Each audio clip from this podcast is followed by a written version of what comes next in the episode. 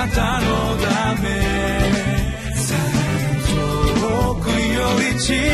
く。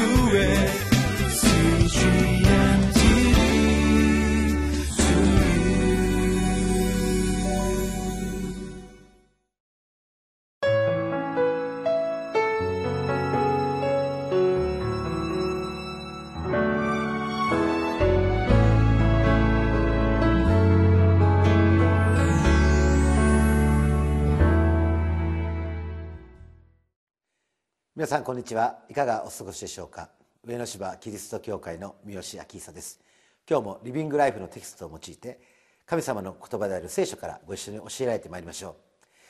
今日は5月7日の土曜日。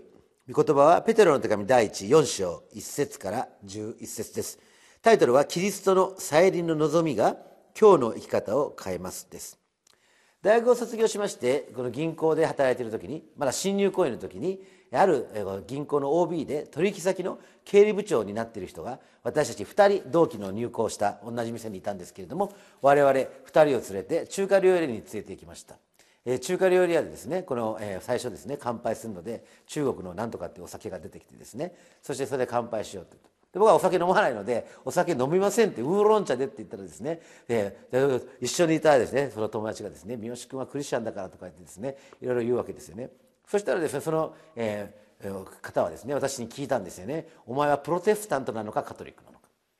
そしたらですねプロテスタントですって言ったらですねその方はですねこれは銀行はいい人採用したと。いえプロテスタントっていうのはですね質素倹約勤勉なんだろう、え、自分はマックス・ウェーバーのプロテスタンティズムの倫理と資本主義の精神っていうのを大学で勉強したけどお前はそれかって言われてですねはいそうですって言ってですねすごい話が盛り上がった経験があります。私たちはですねこのどのように生きるのか、えー、いうことですねこの、えー、世の終わりにですね残された地上での生涯をどのように生きるのかそれが大きなインパクトを与える、えー、今日はご一緒にそのことについて神様の3つの御心についてご一緒に教えられてまいりましょう。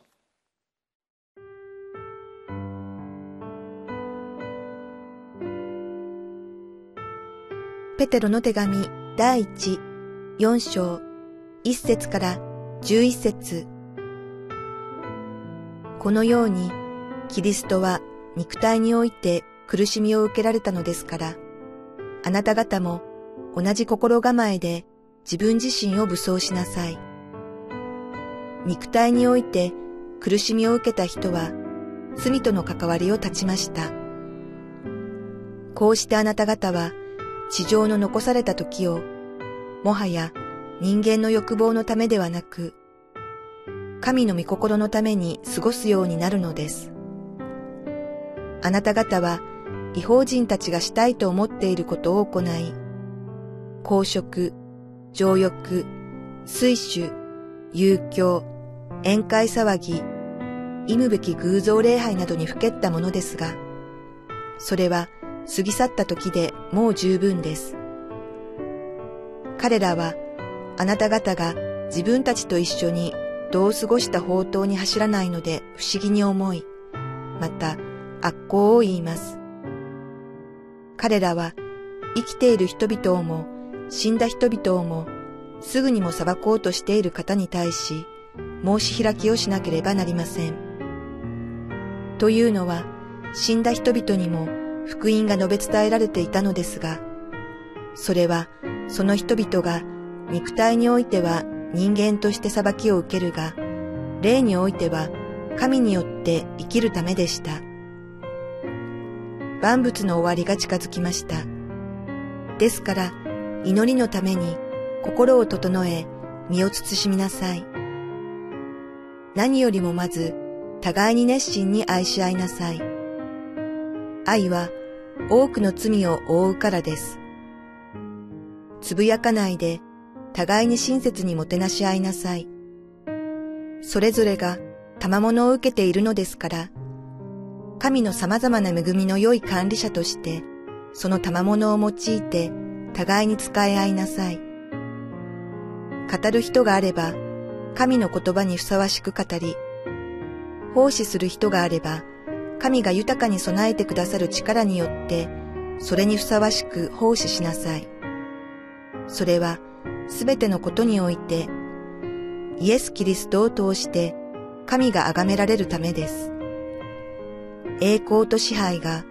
世よ限りなく、キリストにありますように。アーメン。ペテロはこのように言っています。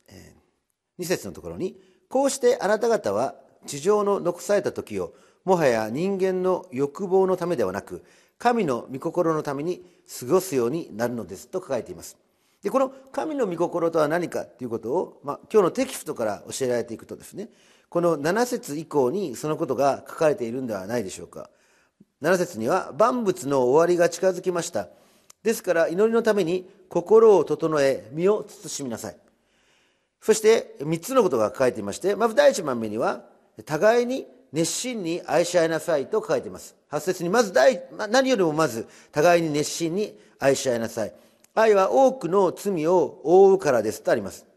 で私たちはですねこの3節にあなた方は違法人たちがしたいと思っていることというこのリストが書かれている中に例えば公職や情欲ということが書いてあるわけですけれども、まあえーこれを比較しますとですね私たちはこの、えー私たちの罪を覆うこの愛によって互いに愛し合うということがこの神様の御心であってこの公職や情欲というですね、まあ、一般に愛とかいうのとこの結びつけられている場合があるわけですけどもそういったですねこの欲望のためではないということが言えるんではないでしょうか。もちろん私たちですね、ここで、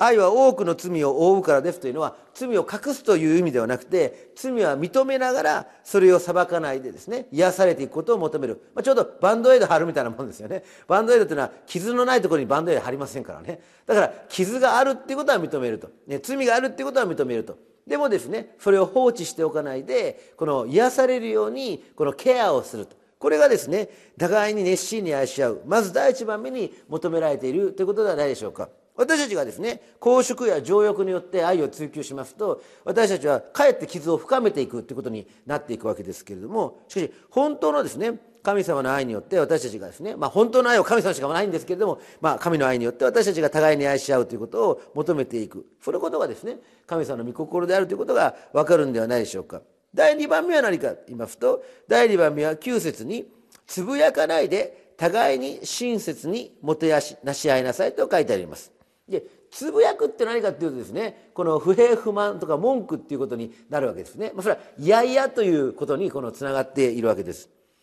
いやいやではなくて、喜んで互いに親切にもてやし、もてなし合う。お客さんがやってきたらですね、なんでこんな忙しい時にやってくるんだとか、そういうことじゃなくてですね、よくいらっしゃいましたってですね、歓迎する。まあそういったことになるんじゃないかなと思うわけですけれども、このホスピタリティと言われる、このもてなすということもですね、やはり3節の違法人がしたいと思っていることのリストの中に、水酒、遊興、宴会騒ぎっていうのがあるわけです。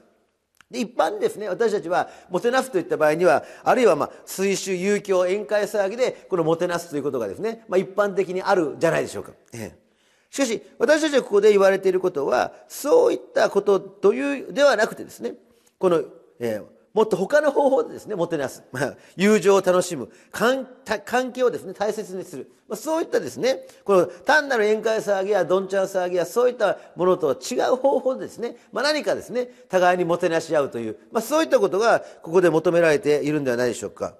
まあ、もうより具体的には、まあ、宣教師をこの歓迎するとかということかもしれないし、あるいはですね、久しぶりに会った友達を歓迎するということかもしれないし、いずれにしてもですね、私たちはこの迫害を受けるというそのような環境の中にあって、クリスチャンがですね、互いにこのもてなし合うということが大切なことだというふうにして描かれているわけです。というか、教会もですね、教会もいろんなですね、この遊びを用意している必要があるんじゃないでしょうか。健全な遊びですよね。この水酒や有機用や宴会騒ぎではなく、この健全な遊びですね。まあ私の場合だったらですね、ボードゲーム好きなんですけども、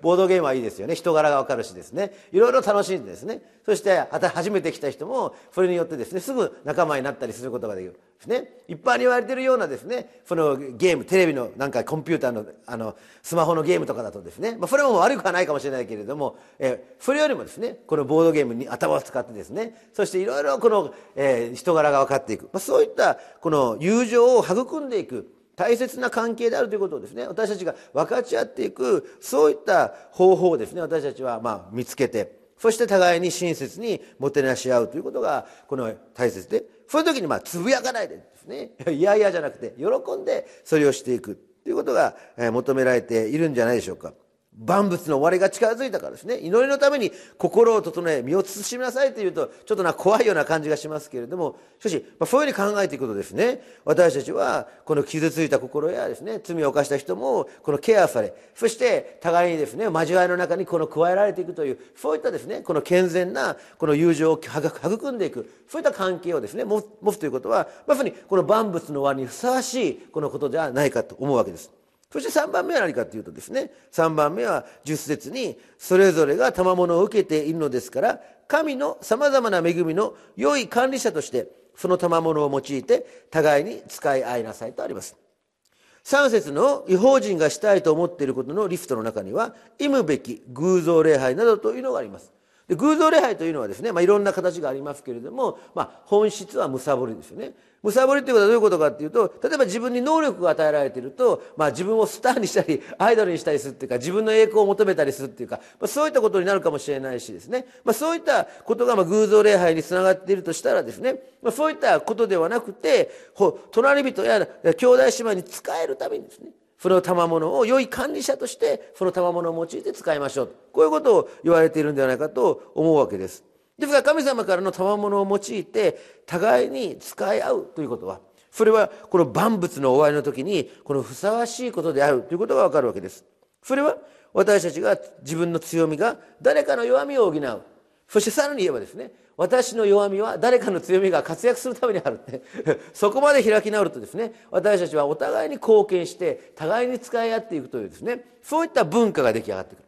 でそれがですね私たちの中に起こっていく時にですね私たちは世の終わりにはあるけれどもしかし私たちは互いに愛し合い互いに親切にもてなし合いない。そして賜物を用いて使い合うというそのことを通してですねこの世界にはない素晴らしい神様の祝福に満ちた信仰の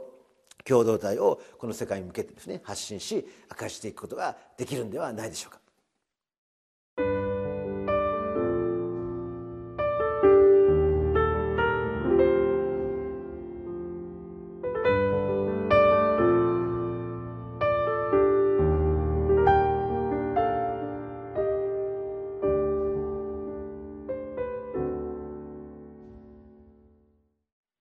がでしょうか？私たちに残された地上に残された時は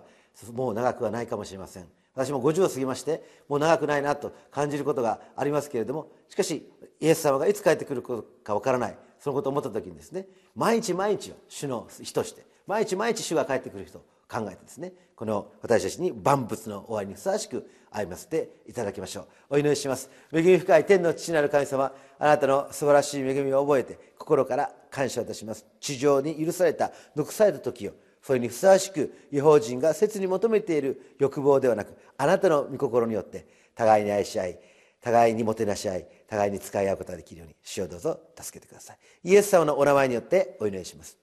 アーメン。